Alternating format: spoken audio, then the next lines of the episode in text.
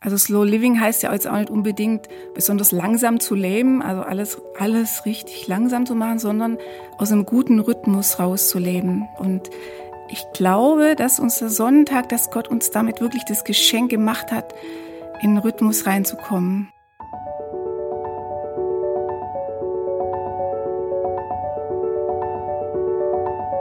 Der Flügelverleih. Mit diesem Podcast kommst du an.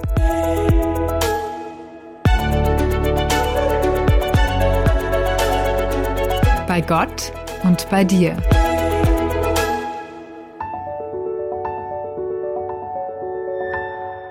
Sie sagt über sich selbst, dass sie die wahrscheinlich unentspannteste Person ist, die wir uns vorstellen können. Trotzdem oder vielmehr genau deswegen hat sie ein ganz entspanntes Buch darüber geschrieben, wie man aus der Ruhe leben kann.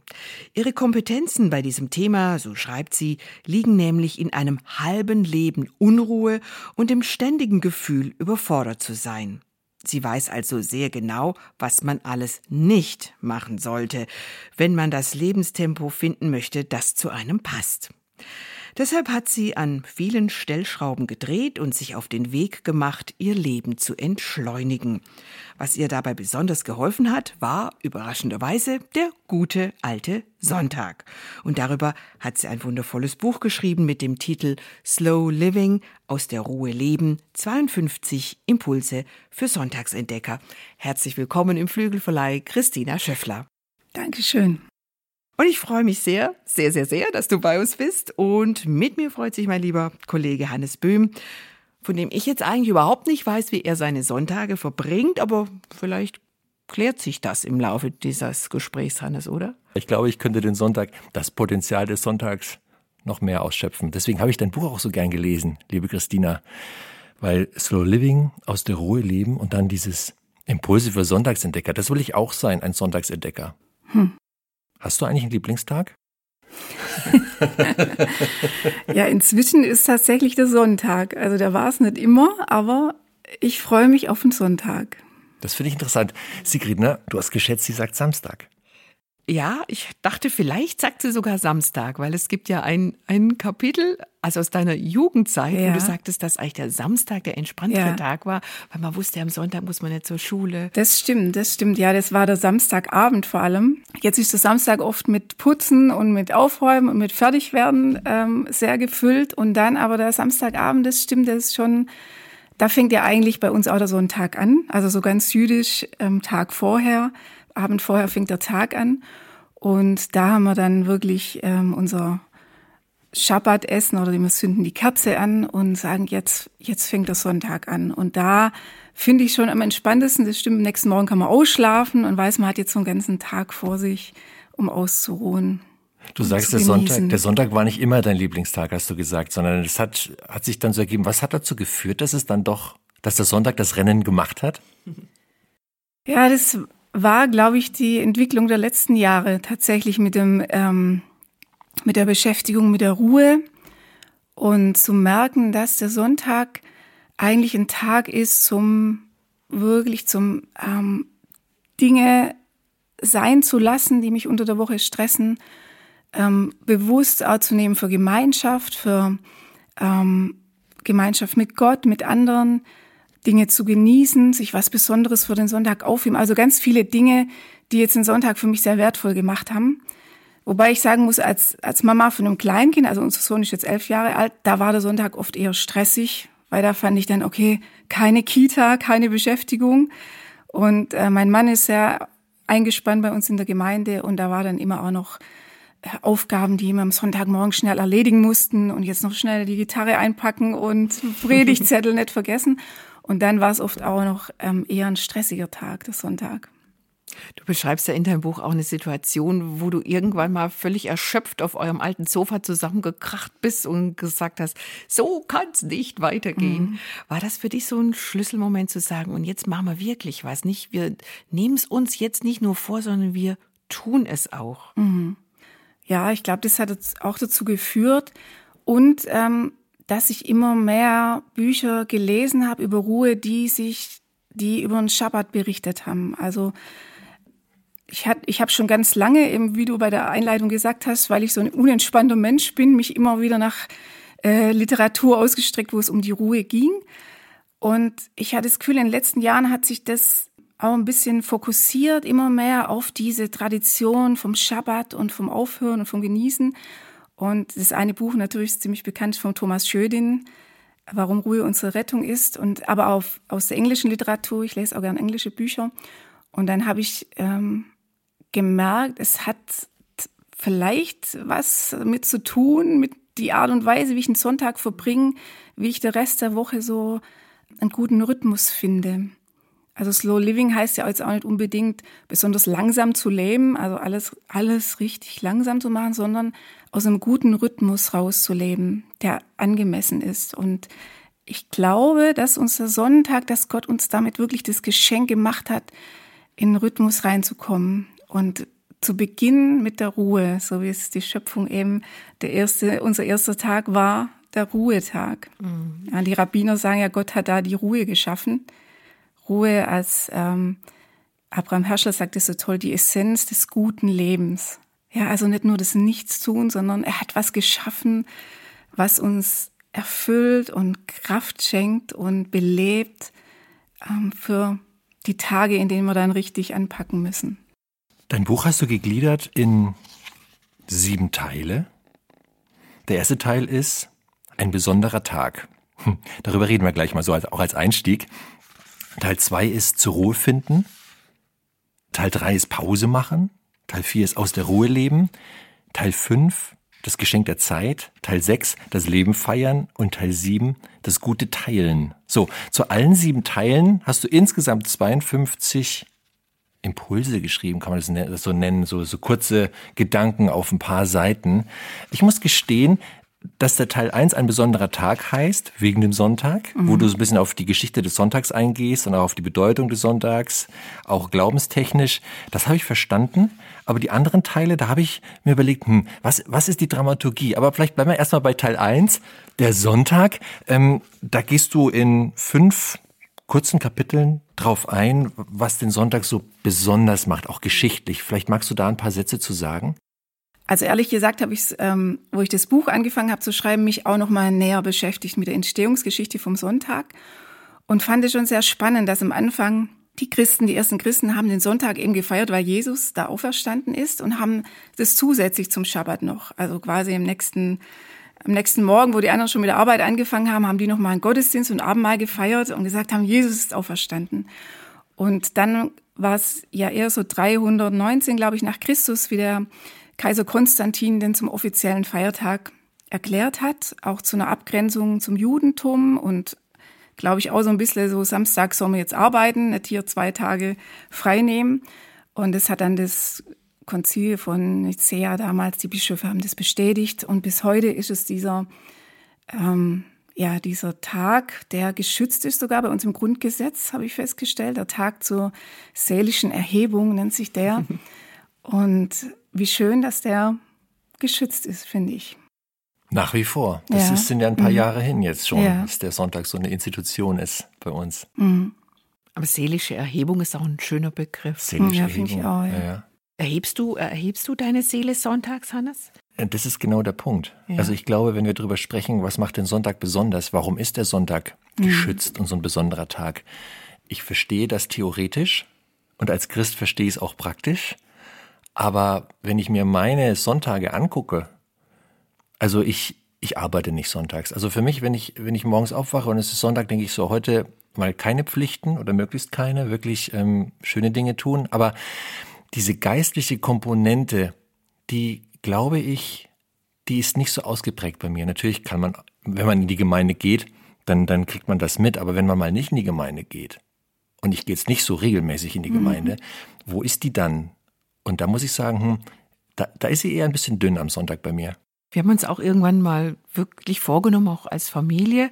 Wir arbeiten wirklich gar nicht. Wobei, wenn ich was äh, zu kochen habe, dann koche ich auch sonntags. Das ist klar, aber nicht so, dass ich da ähm, eben meine erwerbsmäßige Arbeit mache ich da nicht. Ich, oder Gartenarbeit, das mache ich nicht gern. Ich finde, wenn man es gern macht, soll man es machen, mhm. aber ich mache es nicht gern, also mache ich es auch am Sonntag nicht. Und ähm, in der Zeit, als ich am Sonntag viel unterwegs war, äh, weil ich äh, meine demente Mutter besucht habe und dann immer viel im Auto saß, immer 300 Kilometer in Süden am Samstag und 300 Kilometer wieder zurück am Sonntag, da habe ich gemerkt, dass ich total unentspannt in die Woche gegangen bin, weil mich das angestrengt hat. Das war, der Sonntag war kein Ruhetag für mich, das war ein, Reisetag und ein, ähm, mich äh, mit ja einer dementen Personen auseinandersetzen, ist ja auch anstrengend. Das ist ja, das, das führt ja nicht zur Ruhe. Und da wurde ich richtig unleidig, auch den Kindern gegenüber. Und da habe ich gemerkt, oh, es ist echt sinnvoll, dass man den Sonntag, ja, wirklich nutzt, um, um diese Ruhe zu genießen. Mhm. Ähm, ich, ich muss nochmal darauf zurückkommen, Christina, weil du das hast geschrieben, du bist die wahrscheinlich unentspannteste Person, die man sich vorstellen kann. Das habe ich mir ja nicht ausgedacht. Und wenn man dich jetzt hier so sitzen sieht, können einem alle möglichen Adjektive einfallen, aber, aber nicht, dass du unentspannt bist. Ähm, aber du schreibst auch, dass du in deiner Biografie zwei Burnouts im Gepäck hast, mhm. was ja nun, ja, wirklich ein dickes Paket ist. Ähm, was, was hat dich da so reingetrieben? Konntest du jetzt im Nachhinein feststellen, was dich in die Erschöpfung damals getrieben hat? Ja. Also einmal, ich kann auch, also ich habe mich natürlich auch ähm, sehr die Eigenschaft angewöhnt, entspannt zu wirken, während ich innerlich nicht ganz so entspannt bin. Aber ähm, zum Burnout, ich denke, es, es kommen viele Komponenten zusammen. Das sind natürlich die inneren Antreiber, die man hat, die Ansprüche, die äh, man an sich selber stellt, die ähm, Sätze auch, mit denen man aufgewachsen ist. Also ich komme aus dem schwäbischen Pietismus, Sigi, du kennst es. Mhm. Ja, da ähm, ist es schon so, dass man gesagt kriegt, ja, wir sind für andere Menschen da. Wir haben immer für sie da zu sein. Wir haben Jesus zu dienen und ähm, das will ich ja auch sehr gern. Ich will Gott nicht enttäuschen und ähm, sehr weniges Gespür für die eigenen Grenzen bekommen auch dieser so ein Antreiber zu denken, ich muss, ich muss die Welt retten. Ja, ich bin der Retter. Eine Freundin hat dann mal irgendwann zu mir gesagt, Christina, ich habe zwei gute Nachrichten für dich. Die erste ist, es gibt schon einen Retter. Äh, zweite, du bist es nicht. Es gibt einen Retter und die zweite, du, du bist, bist, es nicht. nicht ja. ja. Und das, ähm, das muss ich durchbuchstabieren lernen an Situationen, wo, ähm, wo Menschen so in Not waren, nicht das immer als persönlicher Auftrag dann auch zu nehmen. Also ich habe ähm, hab dann natürlich auch einen helfenden Beruf gelernt als Krankenschwester, ähm, mit Drogenabhängigen gearbeitet, dann und immer eigentlich eine Gemeinde gegründet mit bei den Jesus Freaks, wo auch ganz viel Not und viele Menschen vom Rand kamen, die ähm, viel mitgebracht haben. Und da war immer so der Fokus, okay, ich muss, ich muss helfen und ich habe mich mhm. sehr verausgabt. Und das war dann glaube ich, so der erste, der erste Burnout, wo ich eigentlich gemerkt habe, ich, ich kann immer ein richtiger Zusammenbruch. Ich bin abends ins Bett, habe nur noch geweint und wusste nicht mal warum. Und ähm, da hatte ich dann auch eine gute Therapeutin, die mir so ein bisschen geholfen hat, ähm, zu schauen, wo sind die Antreiber. Und das Zweite war dann mehr so von außen, wie ähm, die Situation war mit, ähm, ich war 42, wo ich mein erstes, unser einziges Kind bekommen habe, also recht spät im Leben, dann in der Zeit waren unsere Eltern schwer krank. Ähm, also kam ganz viel in der Familie zusammen. Unser Kind hat unglaublich schlecht geschlafen die ersten drei Jahre. Und da ging dann nimmer viel. Also da war mhm. ich richtig am Ende und musste auch meinen Job dann kündigen. Und ja, ich, ich glaube, im Buch schreibe ich es auch mal, dass, dass auch Krankheit zum Schabbat werden kann, so erzwungene Pausen. Und es war mhm. für mich fast so, wie wenn Gott gesagt hat, so das Land muss jetzt mal brach liegen, so wie das in der Bibel aussteht. Jedes siebte Jahr lasst das Land brach liegen, damit es sich wieder erholen kann. Und, ähm, und da ist was eben das Interessante passiert, dass ich in der Zeit angefangen habe zu schreiben, habe ich einen Blog angefangen und konnte plötzlich was anderes wachsen, wie so mhm. Fruchtwechselwirtschaft und wo ich gemerkt habe, das, das ist was, was mich belebt und ähm, wo Gott mir geschenkt hat in einer Zeit von einem Zusammenbruch.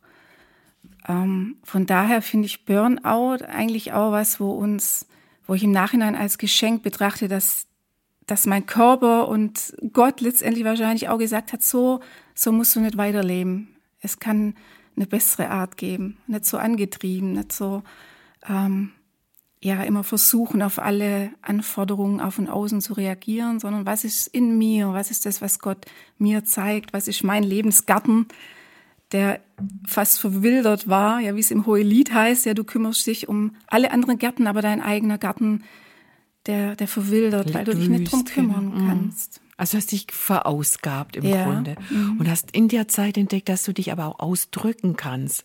Und das ist, ähm, ja, ich habe deinen Blog entdeckt vor einigen Jahren und ähm, habe sehr sehr darauf angesprochen, sehr korrespondiert damit mit dem, was du schreibst, weil das aus so einer tiefen Ehrlichkeit ist. Weißt du, Hannes, ich weiß nicht, ob du dich erinnerst an unseren allerersten Podcast, als die Desiree und wir beide uns vorgestellt haben, unseren Hörerinnen und Hörern. Und da sollte jeder sagen, was gerade sein derzeitiges Lieblingsbuch ist. Und das war dein erstes Buch vom äh, Tanzen und Stolpern oder andersrum, Stolpern, Stolpern und, Stolpern und Tanzen, Tanzen, das ich da äh, gerade gelesen hatte. Da bin ich umso dankbar, dass Christina jetzt hier ist. ich das schon damals als Lieblingsbuch gesagt habe. Aber weil, weil man das spürt, dass es aus einer tiefen Ehrlichkeit äh, geschrieben ist und aus einem tiefen ähm, Verstehen, was, was es bedeutet, Gnade zu empfangen, wenn man mit seinem eigenen Latein am Ende ist. Jetzt sind wir eigentlich vom Sonntag ein bisschen weg und machen wir die Kurve zum Sonntag wieder hin, weil das ist auch ein Tag der Gnade, nämlich. Genau. Aber du, ich würde ganz gern nochmal äh, diesen, diesen Burnout, diese Burnout-Kurve, die du ja gerade angesprochen hatten, nochmal aufnehmen. Du bist sozusagen leidgeprüft. Du weißt, was ein unguter Lebensstil für ungute Folgen haben kann. Dieses hohe Tempo, diese vielen Ansprüche. Und ich denke, da finden sich auch viele Menschen wieder, ohne unbedingt selbst wirklich ein hartes Burnout reingeraten zu sein, aber diese Belastung, das hohe Tempo des Alltags. Und ähm, was mich da interessiert ist, hat das mit den Ausschlag gegeben, dass du gesagt hast, ich schreibe jetzt mal ein Buch über äh, das ruhige Leben. Also der Sonntag ist da ganz wichtig, aber es ist jetzt nicht ein Buch, was sich komplett nur um den Sonntag dreht, sondern das große Bild ist ja wirklich dieser das Leben aus der Ruhe, dieses Slow Living. War das so ein ausschlaggebender Punkt, wo du gesagt hast, jetzt schreibe ich mal ein Buch darüber oder was hat dich dazu bewogen zu sagen, zu dem Thema mache ich was? Ja, es war, ich, ich, vielleicht verschiedene Faktoren. Also einmal, dass ich selber gemerkt habe, dass unsere Gesellschaft so unglaublich Fahrt aufnimmt, ja auch noch mal mehr durch das ganze, durch die Medien, durch die Digitalisierung, durch ähm, Instagram, dieses ganze Vernetztsein miteinander, ähm, dass die Unruhe zunimmt, dass Menschen so getrieben sind, dass immer mehr an die Grenzen kommen, aber vor allem eben bei mir selber, weil ich selber gemerkt habe, ich, ähm, ich will anders leben. Also es hat sich, glaube ich, in meinem Denken verändert von dem, tue ich das Richtige, zu hin so, ich möchte gerne ein gutes Leben leben. Und wie kann man das? Und ich glaube, dass das mich so ein bisschen auf diese Spur gebracht hat. Auch das letzte Buch, wo ich geschrieben habe, ähm, ging es um Jahreszeiten und da habe ich unter anderem Albert Schabbat geschrieben. Und da habe ich auch gemerkt, dass ich ganz, ganz viel versucht habe, in dieses kleine Kapitel reinzudrücken. und das vielleicht auch so ein Zeichen war, wo ich dachte, eigentlich würde ich da gern mehr mehr drüber schreiben und mich mehr vor allem damit beschäftigen. Du hast ja vorher schon ähm, angedeutet, dass bei euch zu Hause, bei Schöfflers daheim, beginnt der Sonntag am Samstagabend, also äquivalent zum jüdischen Schabbat, der ja am Freitagabend beginnt. Ihr zündet eine Kerze an, als Zeichen, dass jetzt ein besonderer Tag ist. Und die, die darf dann auch den ganzen Tag brennen, oder? Ja, also wir machen Also die schon ihr- zwischendurch mal aus, aber weggeht. genau. Gute Idee. Aber dass das klar ist, hier ist ein besonderer Tag. Ähm, was hast du denn sonst noch bei der Beschäftigung mit dieser, ja, der Schabbat, ich, ich nenne jetzt mal, ist ja quasi die Mutter unseres Sonntages. Was hast du da noch drüber gelernt, was für, für dich und für euer Leben als Familie wichtig wurde? Ihr habt ja noch mehr kleine Rituale auch entwickelt. Ja, also ich glaube, das Wichtigste erstmal war für mich dieses Aufhören zu lernen, den Punkt zu finden, aufzuhören. Das ist, hört sich jetzt so platt an, aber ich glaube, das ist was vom Schwierigsten. Also selbst die, Wir nicken die- hier einhellig, Ja. alle beide. Mhm. wenn man die jüdische Tradition anguckt, die haben, ähm, also das heißt, das Schabbat beginnt, wenn man, ich glaube, einen grauen Faden nicht mehr von einem blauen unterscheiden kann. Das ist natürlich sehr, ja, verschwommener Punkt, aber eigentlich mit dem Sonnenuntergang. Und ähm, dann gibt's wohl an vielen jüdischen Kühlschränken genaue Zeitangaben, wann geht heute die Sonne, ähm, am Freitag die Sonne unter. und wird dann oft 18 Minuten vorher schon geguckt, dass man da dann wirklich fertig ist, damit man diesen Punkt zum Aufhören auch wirklich hat. Und das kann sich sehr gesetzlich anhören, aber ich finde, es hat was, ähm, es zeigt vor allem was, wie schwierig das ist, Dinge aus der Hand zu legen und sagen, jetzt ist Schluss. Und bei uns ganz ungeistlich ist es meistens dann, wenn die Sportschau anfängt. wenn ich den Jingle höre von meinen Männern, die im Wohnzimmer sitzen, dann weiß ich, okay, jetzt, jetzt ist, jetzt Schluss. ist aus. Für dich jetzt, ist Schluss. Genau, jetzt würde, äh, jetzt fängt's Feiern an, Tore bejubeln. Wir sind Gott sei Dank äh, Bayern-Fan, da hat man immer Grund zu feiern. Ah ja, das ist übrigens der Grund, warum ich glaube, dass Bayern so viele Fans hat. Das sind alles Leute, die nicht verlieren können. Ja. genau, und das, also dieser Punkt zu finden, jetzt, jetzt hör mal auf, das war für mich sehr ähm, wichtig zu lernen. Und dann am, am Sonntag selber, wir haben wenig, also wo ich sagen würde, das muss jetzt sein. Wir haben da ein kurzes Gebet, wo wir an Samuel segnen, weil das Segnen der Kinder dazugehört. Äh, manchmal backe ich so ein Chala, so ein jüdischer Hefezopf, den man immer zwei macht, also von dem Mana ausgehend einen verschenkt, einer für sich selber nimmt dass Gott uns versorgt, so dieser, dieses Bild dafür. Und dann ähm, ist der Sonntag ein Tag, wo wir versuchen, ähm, nicht so viele Pläne zu haben. Also man kann ja auch diesen Freizeitstress haben, jetzt will ich was ganz Besonderes aus diesem Tag machen, sondern eher zu sagen, ach, wir gucken mal, wir ähm, frühstücken, da gibt's ein Frühstücksei, das gibt's unter der Woche nicht und ähm, ich will Zeit haben, einfach mein, mein, mich meine inneren Fenster Richtung Gott aufzumachen sozusagen und ähm, Zeit zu haben, Gemeinschaft mit anderen, Zeit zu haben, auch mal spontan zu sagen, lass uns bei den Freunden noch Mittag essen oder wir laden noch Leute ein. Einfach ein Tag, ähm, ja, ein Tag für den Herrn, aber eben ja ein Tag auch für uns. Das ist ja das Schöne, das eigentlich ist ein Tag für den Herrn, aber Gott tut uns ja damit das größte mhm. Geschenk, dass er sagt, ich will heute Qualitätszeit mit euch. Die Zeit ist mir heilig. Und es ist ein großes Geschenk, das uns Gott macht. Aufmerksam sein für ihn. Das wünsche ich mir. Ich glaube, das ist so, ähm, ja, das Zentrum vom Glauben finde ich als liebende Aufmerksamkeit. Und dass mir, der Gott schenkt sie uns und wenn wir sie ihm schenken, das, ähm, da kommt, glaube ich, das gute Leben an mhm. bei uns.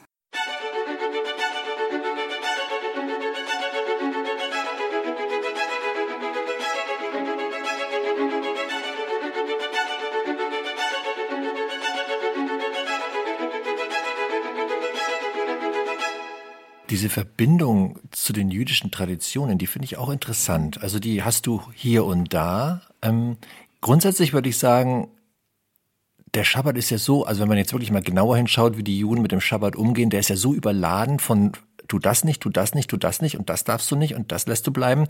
Also eigentlich ein Riesenkatalog von das nicht tun, so dass es wieder sehr schnell gesetzlich und anstrengend wird. Wie ich finde das interessant, dass du in deiner Sonntagsruhe oder im Umgang mit dem Sonntag diese jüdischen Traditionen trotzdem reinlässt in dein Leben, aber nur punktuell. Also das mit der Kerze haben wir jetzt gehört, dass du praktisch am Samstagabend eine Kerze anzündest zu einer bestimmten Uhrzeit oder zu einer bestimmten Tageszeit. Mhm. Das variiert vielleicht auch. Ich weiß nicht, im Winter oder machst ja. du das an der Uhrzeit fest? Ja, Sportschau kommt Sportschau. ja immer. Also Sportschau. Achso, dann ist es wurscht, ob schon dunkel ist oder. Okay, verstehe. Und ähm, warum verknüpfst du für dich den Sonntag an manchen Punkten mit der jüdischen Tradition? Ich denke die, ähm, der Schabbat ist eigentlich die, der Beginn und da ähm, durch die Abtrennung vom Schabbat zum Sonntag, glaube ich, haben wir was verloren. Also da wurde, der Fokus kam dann sehr auf eben dieser Gottesdienst. Ja, sonntags muss man in die Kirche. Das war ja dann fast, also Pflicht, nicht nur fast, sondern tatsächlich auch Pflichtprogramm äh, für Christen. Und die Puritaner später haben es dann auch mit ähm, gesagt, okay, Arbeitsverbot ist auch ganz wichtig. Und ich habe das Gefühl, wir haben so die, die Ordner haben wir genommen, das Äußere, auch die Verbote auch in gewisser Weise, aber das Fest blieb aus. Mhm. Und das können die Juden, die können feiern. Und ich denke, von außen kommt es uns oft so vor, als geht es um Verbote. Und es mag auch in manchen strengen Gemeinschaften jüdischen sein, glaube ich auch. Aber was die eigentlich sagen, ist, lass uns aufhören, weil wir müssen jetzt feiern und das Gute genießen. Und so wie ein Rabbiner mal gesagt hat, man kann ähm, ganz viel, also wenn man, wenn man schwimmen will, kann man sagen, also du darfst nicht ein Handy machen, du darfst nicht, ähm, du darfst keine Schuhe anziehen du ähm, musst deinen Badeanzug anziehen, du musst dich, ja, aber es geht drum Schwimmen. Und was ist mhm. gut für Schwimmen? Was ist hilfreich beim Schwimmen, dich frei zu bewegen? Und was kann dich davon hin, daran hindern? Schöner Vergleich. Mhm. Du hast ja vorher gesagt, dass du ähm, von Beruf Krankenschwester bist und das ist ja einer der Berufe, bei denen selbstverständlich davon äh, ausgegangen wird und ist ja auch selbstverständlich, dass die arbeiten müssen. Es gibt ja viele Berufsgruppen, die auch am Sonntag arbeiten. Ähm, hast du da irgendwie eine Idee oder einen Tipp oder wie hast du das gemacht, den Sonntag zu gestalten? Kann man einfach einen Ausweichtag nehmen oder wie war das, als du noch berufstätig warst? Ja, also ich habe natürlich immer wieder versucht mit dem Ausweichtag und ich weiß, dass das Leute machen müssen, weil wenn es nicht anders geht. Aber ich finde es, also Sonntag ist schon noch eine besondere Zeit in unserem Land, Gott sei Dank. In Amerika ist ja nicht mehr ganz so, ja, wenn die mhm. Läden 24 Stunden offen haben. Aber bei uns hat man schon das Gefühl, man kann dazu besser zur Ruhe kommen. Und ja, für mich war es dann eher, dass ich versucht habe, vor der Spätschicht ruhig zu machen oder nach der Frühschicht da schon auch eine Zeit zu nehmen, wobei ich dann auch gesagt habe, okay, ein Nachmittag unter der Woche mache ich auch noch mal ähm, so Ruhezeit, aber der Sonntag finde ich schon, ähm, ja, bietet sich halt sehr an. Und auch bei der Arbeit haben wir dann gesagt, komm, Sonntag, wer bringt Brötchen mit? Ähm, war es oft auch ein bisschen ruhiger. Man wird am Sonntag besser bezahlt. So von diesem also man kann natürlich immer, besonders im pflegerischen Berufen, noch besser bezahlt werden, aber es war trotzdem ein Tag, wo ich finde, wo man auch, wo es gut ist, man kriegt ein bisschen extra Geld. Habt ihr auch einen kleinen Akzent gesetzt, eben im schönen Frühstück ja, in den Kollegen, ja. unter den Kolleginnen, ja. Coole Idee. Ein Kapitel hast du auch den Sonntagswächtern ähm, gewidmet. Das knüpft ein bisschen an das an, was du sagtest, Hannes, ähm, die mehr so diese Verbote im Blick haben. Also am Sonntag tut man dies nicht und das nicht und äh, was weiß ich. Ähm, neulich noch, das ist, wir leben 22, äh, habe ich gestrickt, habe ich jemanden besucht, eine alte Dame, da hat die mich ganz streng angeschaut. Ich dürfte doch am Sonntag nicht stricken. Ich war so, ey, what? Wieso soll ich nicht stricken? Das macht doch Spaß. Also, ähm, genau, das gibt's, glaube ich, immer noch. Aber mhm. die Menschen, die sehr darauf achten, was man darf und nicht darf. Aber da ist wenig Freiheit. Empfinde ich so. Mhm.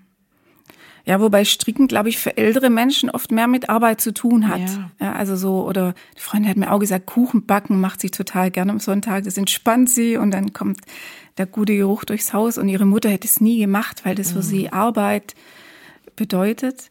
Da finde ich immer noch Jesu Frage eigentlich am besten, die er den ähm, Pharisäern gestellt hat, die sich aufgeregt haben, dass er am Sonntag eben geheilt hat und gesagt hat, was denkt ihr, welche Handlung passt denn am besten zum Schabbat?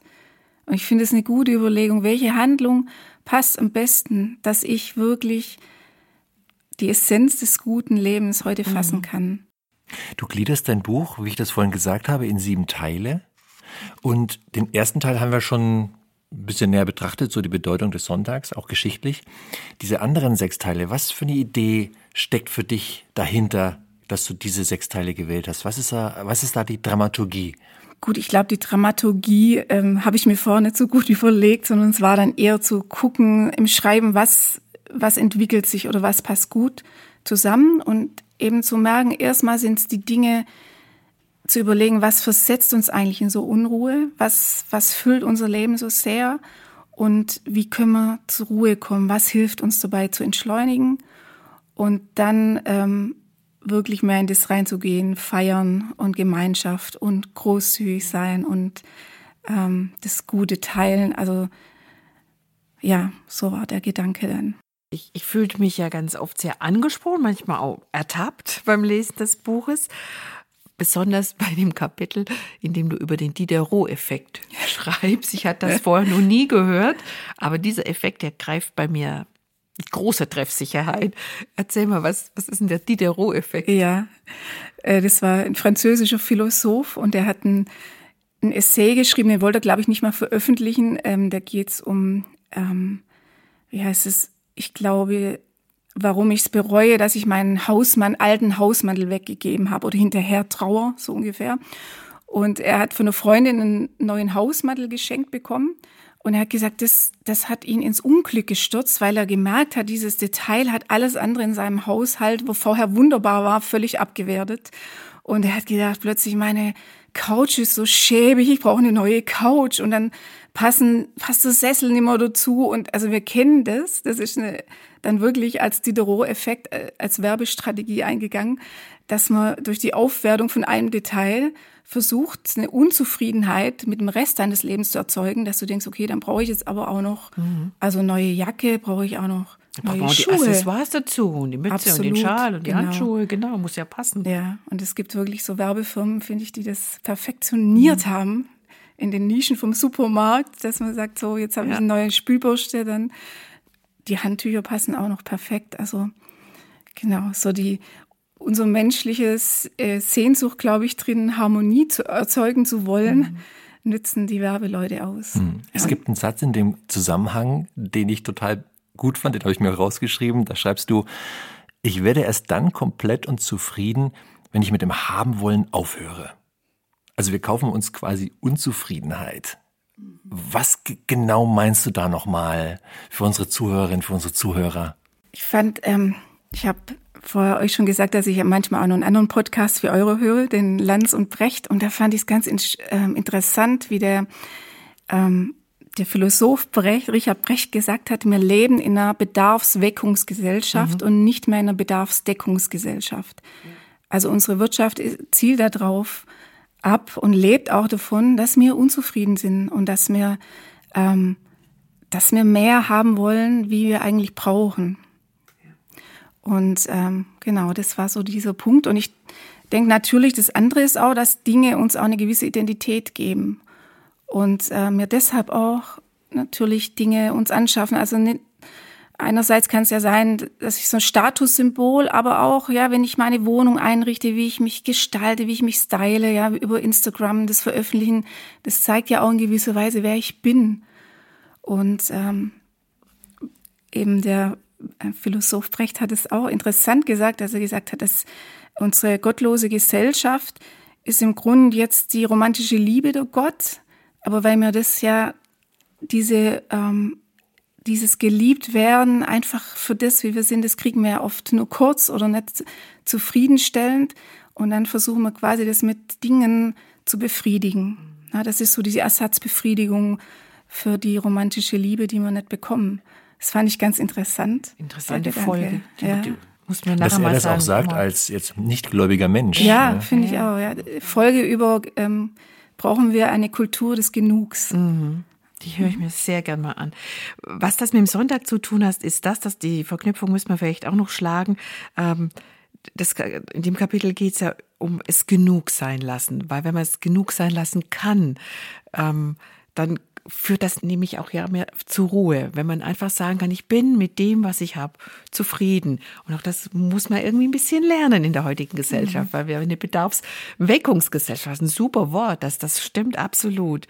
Und ich glaube, dass viele Menschen denken, sie kämen nur dann zur Ruhe, wenn sie viel Besitz haben und viele Güter und schöne Fotos posten können auf Insta oder wo auch immer, ähm, dass das ihnen zur Ruhe verhelfen würde, dieses genug nach ihrer Auffassung genug zu haben oder mehr als genug. Und du gehst da den anderen Weg. Du, das fand ich auch besonders an, an, an diesem Buch zu sagen.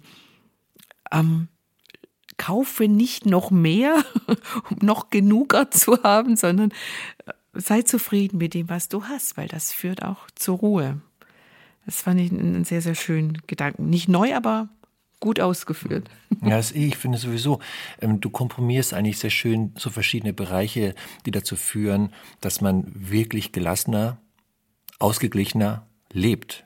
Da ist der Sonntag zwar ein wichtiger Baustein als zentraler Tag in der Woche, wo man wirklich ganz bewusst mal die Pflichten zur Seite schiebt, aber das trägt einen dann ja auch die restlichen sechs Tage der Woche hm. durch. Einmal dieses Akkuaufladenbild, aber auch ähm, wie man im Alltag eben hier und da entschleunigen kann. Und ich finde, dass die Aspekte, wie das gehen kann, die, die, wie gesagt, die finde ich fast so echt schön zusammen. Zum Beispiel auch dieses Offline-Gehen. Das ist wieder etwas, was man wohl eher am Sonntag hinbekommt. Aber mhm. was wäre da dein Ratschlag oder was ist deine Erfahrung mit dem Offline-Gehen am Sonntag? Ja, das hat auch was sehr Befreiendes, finde ich, weil man einfach denkt, man, man muss, ähm, in, man muss einfach online bleiben, man muss erreichbar bleiben und ähm, das tut auch da gut zu sagen, nee, muss nicht sein. Also ich kriege das ehrlich gesagt nicht jeden Sonntag hin, dass ich offline bin. Also ich mache meinen Computer aus, aber das Handy, ja, denke ich dann doch manchmal kurz drauf gucken, vielleicht ist noch irgendwas Wichtiges. Aber ähm, ja, es, es geht einfach, wie du auch schon gesagt hast, die, die, die versucht, die andere Richtung zu gehen, zu sagen, nee, warum, warum muss ich denn immer online sein? Warum Warum muss ich denn immer für alle erreichbar sein? Warum muss ich denn immer ähm, in Kontakt mit allen bleiben? Warum kann ich nicht gucken, auch mehr so nach innen gewandt leben, aber auch das Gute angucken, das mich umgibt und zu sagen, es ist genug, auch im Glauben, ja, nicht, nicht zu empfinden, Gott schaut mich an und denkt ständig, ah, da musst du nur mehr gehen bei der Christina, ja. So, da ist das, nur Luft nach oben. Absolut. Sondern so sagen, nee, ich bin beschenkt mit allen, wie Paulus sagt, mit allen Segnungen des Himmlischen ähm, in Jesus, ja, wo ich haben kann und sagen, was für ein Schatz habe ich eigentlich und den mal immer wieder zu bestaunen und daraus zu leben, wie zu denken, oh, ich muss noch dahin fahren oder das Buch noch lesen oder, oder das noch mitbekommen, damit ich, damit da noch mehr geht bei mir da gibt es doch, was sagen die jungen Leute, dieses Fear of Missing Off oder wie heißt das? Mhm. FOMO.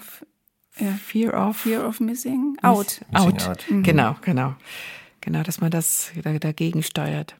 Wird aber, glaube ich, ein bisschen besser, wenn man älter wird. Ich hatte das auch ja. extrem als junge Frau. Ich dachte, wenn ich da nicht dabei gewesen bin, fällt die Welt ein, so ungefähr meine. Ja, irgendwann merkt man, dass, dass nach zwölf Uhr nichts, nachts nichts mehr Entscheidendes passiert. Genau. Dass man und, auch und, ins Bett gehen kann. Und, und dass ich denke, ach, pff, muss ich nicht. Alles ja. gut, Welt dreht sich weiter.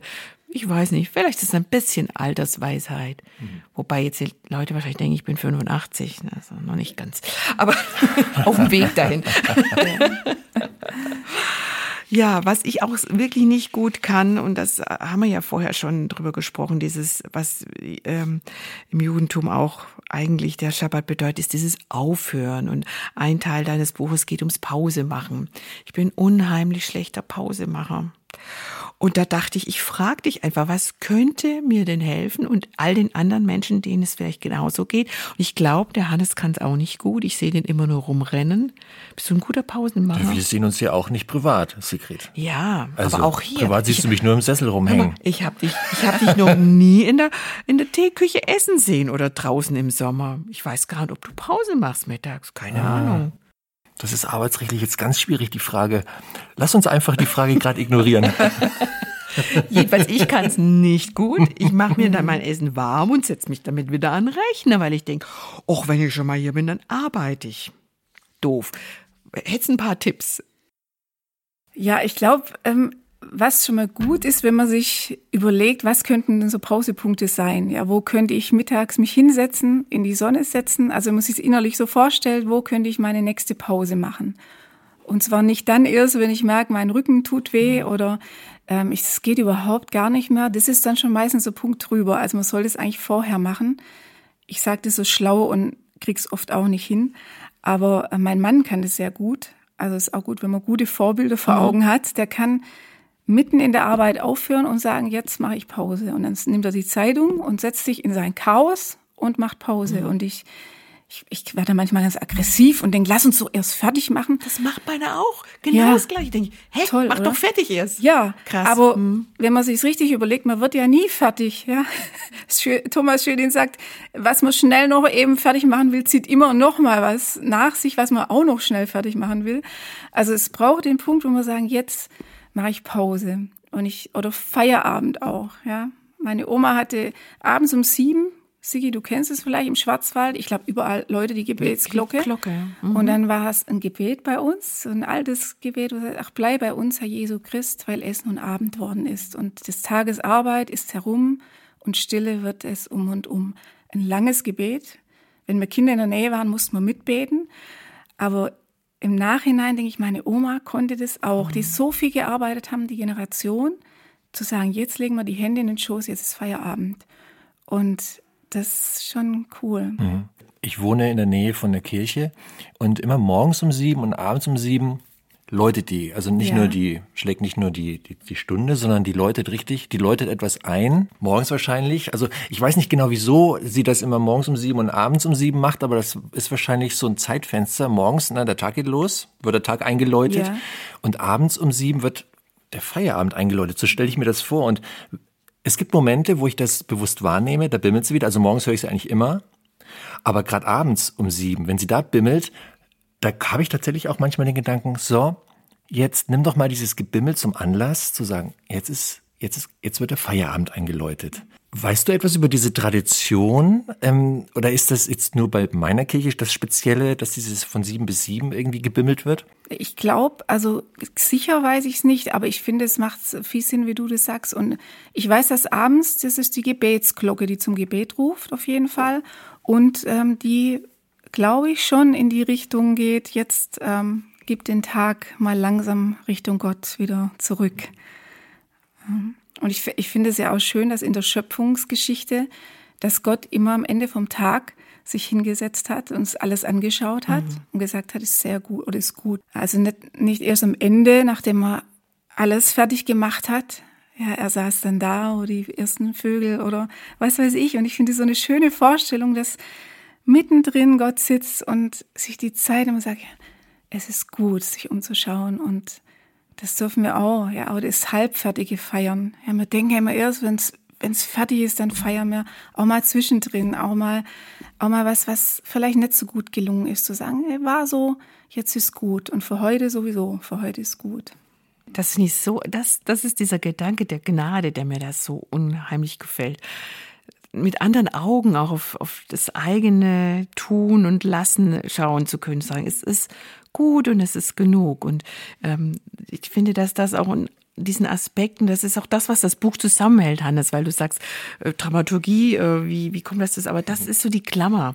Dieses, dieses gnädig sein, auch mit sich selber und diese Gnade, die, die, die Gott bietet, ähm, ja, wahrzunehmen, zu, zu bestaunen, zu sehen, auch in der Schönheit, die uns umgibt.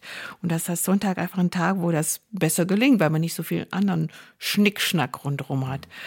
Keine Schulbrote schmieren muss und nicht gucken muss, wann die Kinder heimkommen, ob der Turnbeutel da ist und die Wäsche aufhängen und was man halt sonst so die, äh, die ganze Woche über macht und nur schnell einkaufen und so. So doll wichtig ist das ist die Dramaturgie des Buches dabei auch gar nicht. Aber das ist vielleicht wieder diese männliche Herangehensweise. Ich will dieses Buch verstehen. Ja, wie ist das gegliedert? Ja, ähm, wie, wie baut sich das auf? So.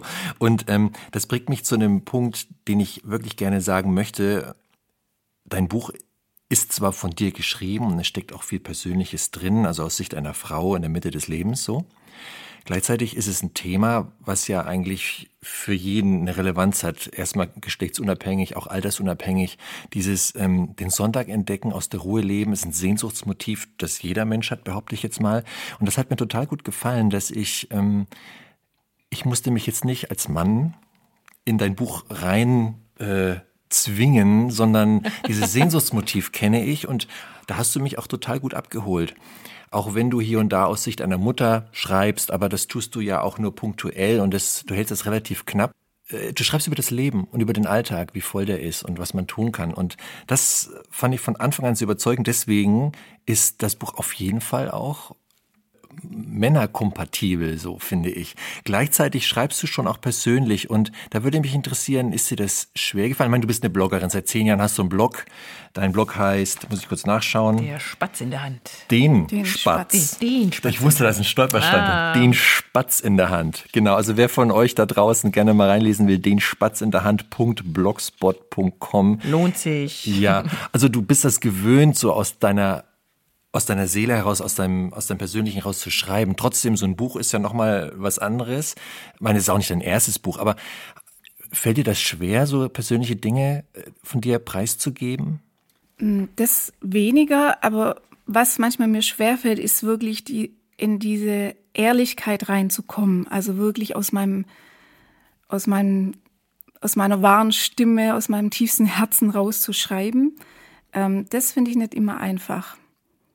Also einer meiner Lieblingsautoren, der Friedrich Biegner, schreibt das so gut. Also er sagt, wenn, wenn es uns gelingt, unsere eigene Geschichte richtig zu erzählen, dann finden sich andere in der Geschichte wieder. Also dann geht es nicht nur um meine Geschichte, die ist ja jetzt wirklich nicht so wichtig oder außergewöhnlich, sondern es geht darum, dass ich glaube, eigentlich immer, wenn wir, wenn wir ehrlich über unser eigenes Erleben erzählen, dass andere Menschen sich da drin wiederfinden können, weil es eben uns ganz letztendlich uns Menschen ganz viel verbindet in unseren tiefsten Sehnsüchten, eben wie du gesagt hast, nach Ruhe oder nach gesehen werden. Und, und da glaube ich, wenn wir ehrlich aus dem raus schreiben und erzählen, dass, dass wir uns gegenseitig da helfen können, zu sagen, hey, ich, ich bin nicht allein, den anderen geht es mhm. auch so.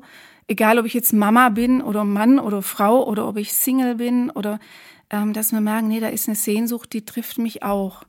Und das, ähm, deshalb lese ich auch gern biografische Bücher, weil ich mich, eben wenn sie ehrlich geschrieben sind, finde ich, ähm, da immer wieder meine eigenen Sachen drin finde. So.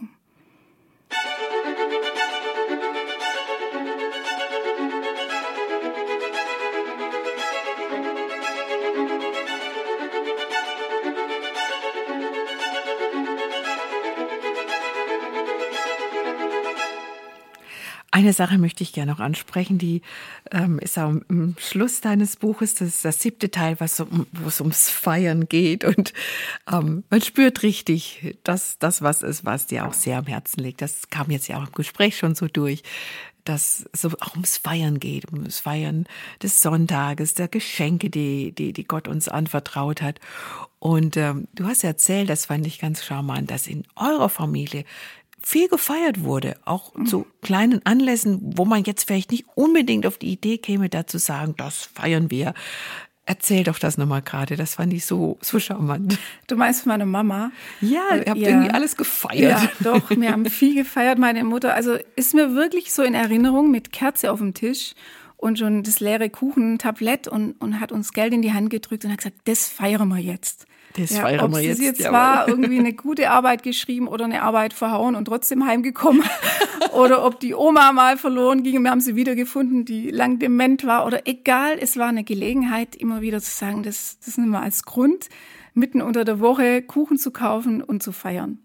Und das habe ich eigentlich übernommen. Also es ist ähm, so, dass mein Mann jetzt immer wieder sagt, also lass uns mal die Girlande jetzt wieder abhängen, ja, wieder Alltag und das brauchen wir ja auch, um ähm, zwischendrin, um die besonderen Momente wieder wahrzunehmen. Ja, nur im Feiermodus ist es auch nichts Geht Besonderes. Nicht, nee, genau. Aber das ja. zum Beispiel ist ein ganz kleiner Punkt. Hannes, ich weiß nicht, wie du es siehst. Ein äh, kleines Ding, wo ich denke, ja, coole Idee.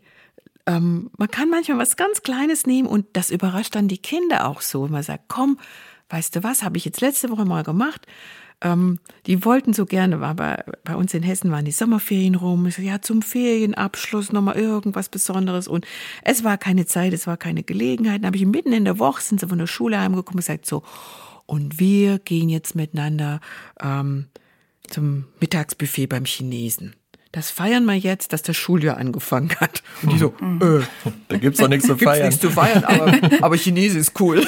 Mhm.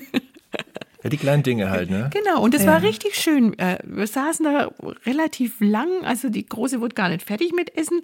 Wir saßen, ich dachte, aber ich müsste eigentlich mal weiterarbeiten. Aber es war einfach schön. Habe ich mich an dein Buch erinnert. Das sind so kleine Dinge, ähm, sind nicht immer Riesenaktionen, die aber einen Unterschied machen. Ja. Und die, die im Nachgang, wenn man drüber nachdenkt, schön sind und schön waren. Und da werden sich die Kinder auch noch dran erinnern, obwohl es nur eine Winzigkeit war. Ich würde gern vom Feiermodus nochmal in den Krisenmodus oh, gehen. Okay.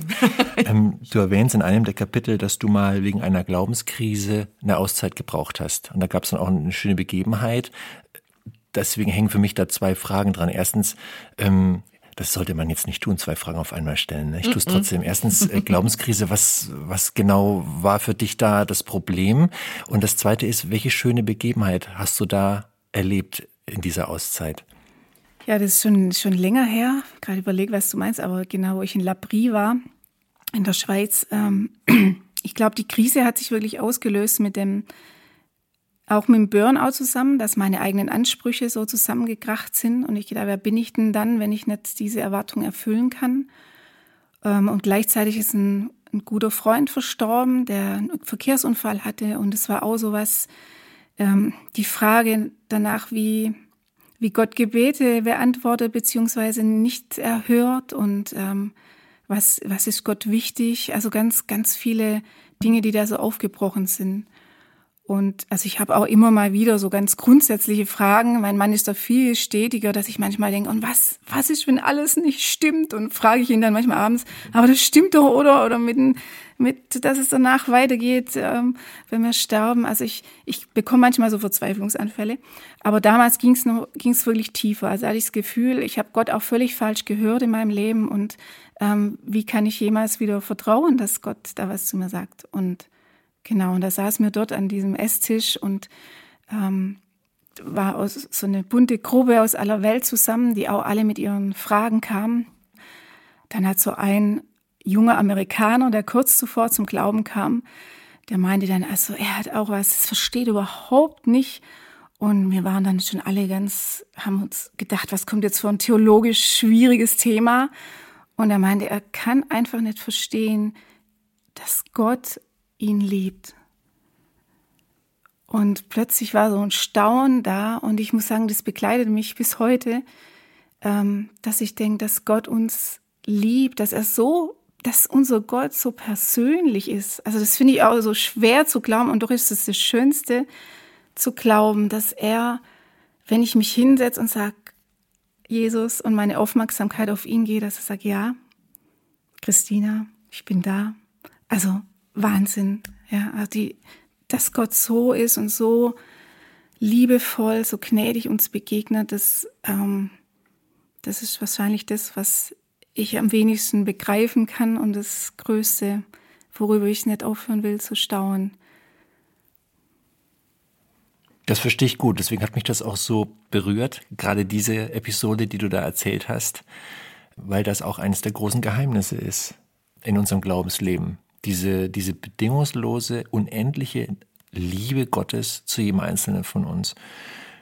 Und das blitzt auch hier und da durch in deinem Buch. Und da gibt es auch diese, diese Passage, wo, wo du schreibst, ähm,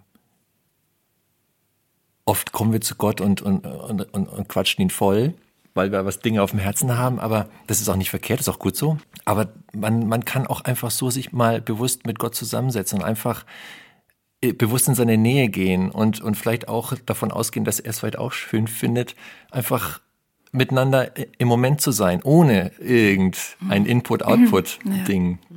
Und das passt auch zu diesem, diesem Liebesbild, dass diese Liebe ähm, was mit Gemeinschaft zu tun hat. Mhm. Eigentlich auch dieser, dieser Gemeinschaftsgedanke, der für dich dann so ein bisschen das Ende auch des Buches darstellt. Äh, letztlich geht es darum, um Gemeinschaft, vor allem um Gemeinschaft mit Menschen und mit Gott. Habe ich dich da richtig verstanden?